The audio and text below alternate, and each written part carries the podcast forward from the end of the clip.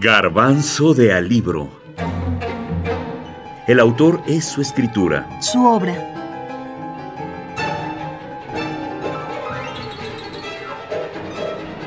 El señor presidente. Miguel Ángel Asturias. La tradición. En 1967, en una reunión en la que participó un grupo importante de los mejores escritores latinoamericanos del momento, se acordó un proyecto literario que denominaron Los Padres de la Patria. Proponía la edición de biografías de dictadores de América Latina. El plan no se realizó completo, pero impulsado por este pacto o por iniciativas propias de sus autores, empezarían a publicarse enseguida diversas novelas de dictador. Augusto Roa Bastos, Carpentier, García Márquez, Vargas Llosa, son los exponentes principales de esta corriente literaria.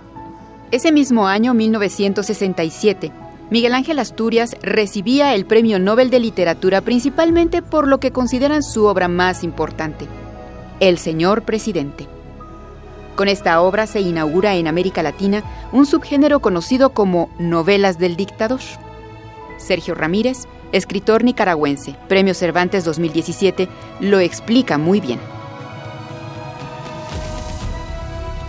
Eh, yo quisiera eh, destacar eh, qué significa Asturias dentro de lo que hemos dado en llamar la, novela del, del dictador.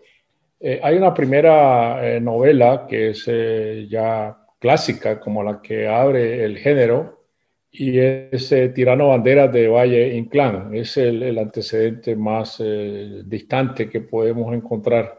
Pero la, ya la, la, verdadera novela de lo que después vamos a llamar la novela de los dictadores se engendra aquí en Centroamérica con el señor presidente.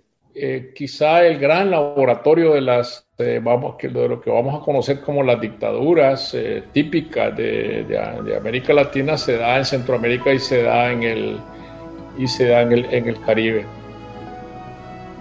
La primera edición de El Señor Presidente fue publicada en 1946, aunque Asturias le había puesto punto final desde 1933. El autor no fechó la historia, aunque da pistas para ubicarnos en Guatemala en 1917.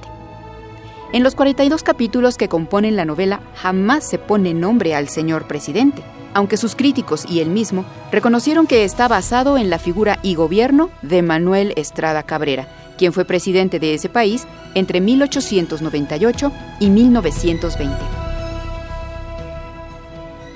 Arturo Uslar Pietri, autor venezolano y contemporáneo de Asturias, afirma que El señor presidente no fue solamente un gran libro de literatura, sino un valiente acto de denuncia y de llamado a la conciencia.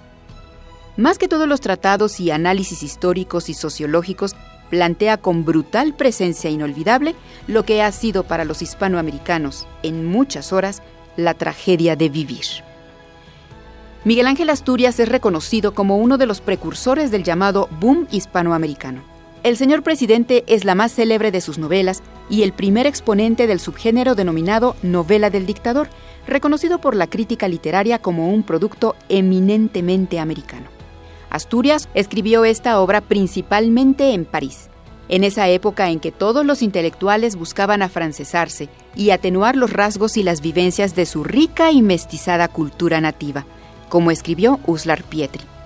Este autor, que bien conoció al hacedor de El Señor Presidente, también comentó, el caso de Miguel Ángel Asturias en París fue distinto traía su América encima.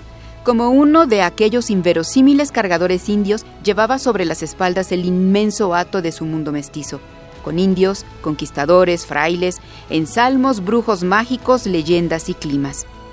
Era eso lo que había que llevar a la literatura. Allí estábamos, recuerda Uslar Pietri, como en un milagroso ejercicio de autodescubrimiento. Era esa América la que no había llegado a la literatura, con la simpleza conmovedora de su misterio creador, y la que había que revelar en una forma que no la desnaturalizara.